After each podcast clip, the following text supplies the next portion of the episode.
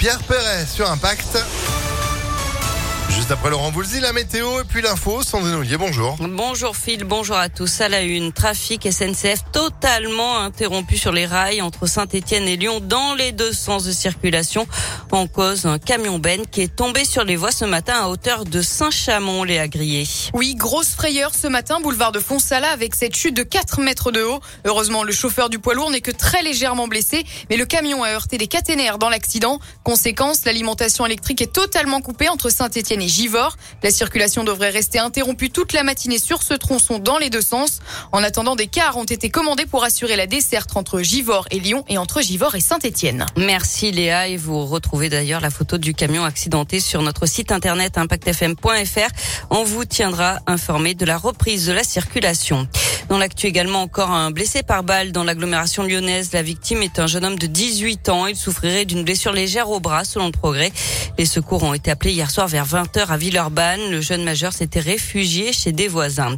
L'occupation du lycée Samba de Vénissieux aujourd'hui, les personnels soutenus par les parents d'élèves et des collègues d'autres établissements vont investir les locaux ce soir à partir de 18h30. Ils demandent plus d'effectifs et la réduction du nombre d'élèves par classe. C'est l'événement à Lyon. Le coup d'envoi aujourd'hui des Nuits de Fourvière, 76e édition avec comme d'habitude du théâtre, de la danse, de la musique, de l'opéra ou encore du cirque. Euh, parmi les artistes attendus, Calogero, euh, Mathieu Chédid, Julien Clerc, Dutron et Dutron ou encore Juliette Armanet. C'est jusqu'au 30 juillet.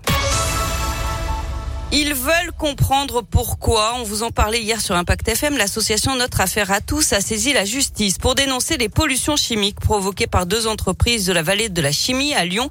Elles pointent toute une série de manquements aux droits de l'environnement. Stockage de déchets à l'air libre, absence de bacs de rétention pour empêcher les fuites de produits dangereux, des non-conformités qui ne sont pas suffisamment sanctionnées, regrettent les militants.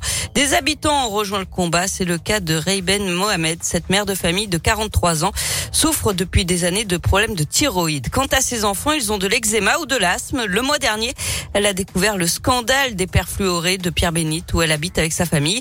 Elle se pose aujourd'hui beaucoup de questions. Tous les soirs à 3h ou 4h du matin au milieu de la nuit, on a des odeurs, c'est nauséabond. On se demande qu'est-ce qui lâche, qu'est-ce qui sort là, cette heure-ci? Même quand on se douche, euh, l'eau, c'est, enfin, on se gratte. On a, au début, je me suis dit, bon, ça doit être les gels douche ou autre chose, on change. On n'a pas forcément de preuves, on n'a pas les moyens aussi d'enquêter nous-mêmes. Déjà, euh, moi, je voudrais bien qu'on puisse nous faire tester, en fait, euh, faire des prises de sang pour savoir si on, a ces perfluorés dans le sang, qu'on puisse dépolluer l'eau qu'on boit et puis de savoir pourquoi euh, rien n'a été fait, en fait. Moi, je veux savoir pourquoi c'est passé sous silence tout ça et qu'on n'a jamais su, en fait. Donc oui, connaître les responsabilités de chacun. Je pense que c'est hyper important pour nous aussi.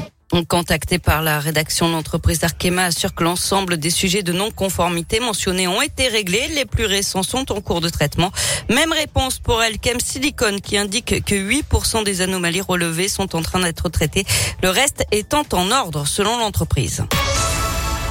Allez, du sport avec du basket et l'Asvel qui débute idéalement ses demi-finales du championnat après avoir battu Dijon 80 à 68 hier soir à l'Astrobal. Deuxième manche de ces demi-finales dès demain soir à 20h à l'Astrobal. Enfin en foot, large victoire des filles de l'OL sur ici les Moulineaux. 4 à 0 hier soir, c'était leur dernier match de la saison. Et on en terminé en beauté. Merci beaucoup Sandrine pour l'actu qui continue sur impactfm.fr.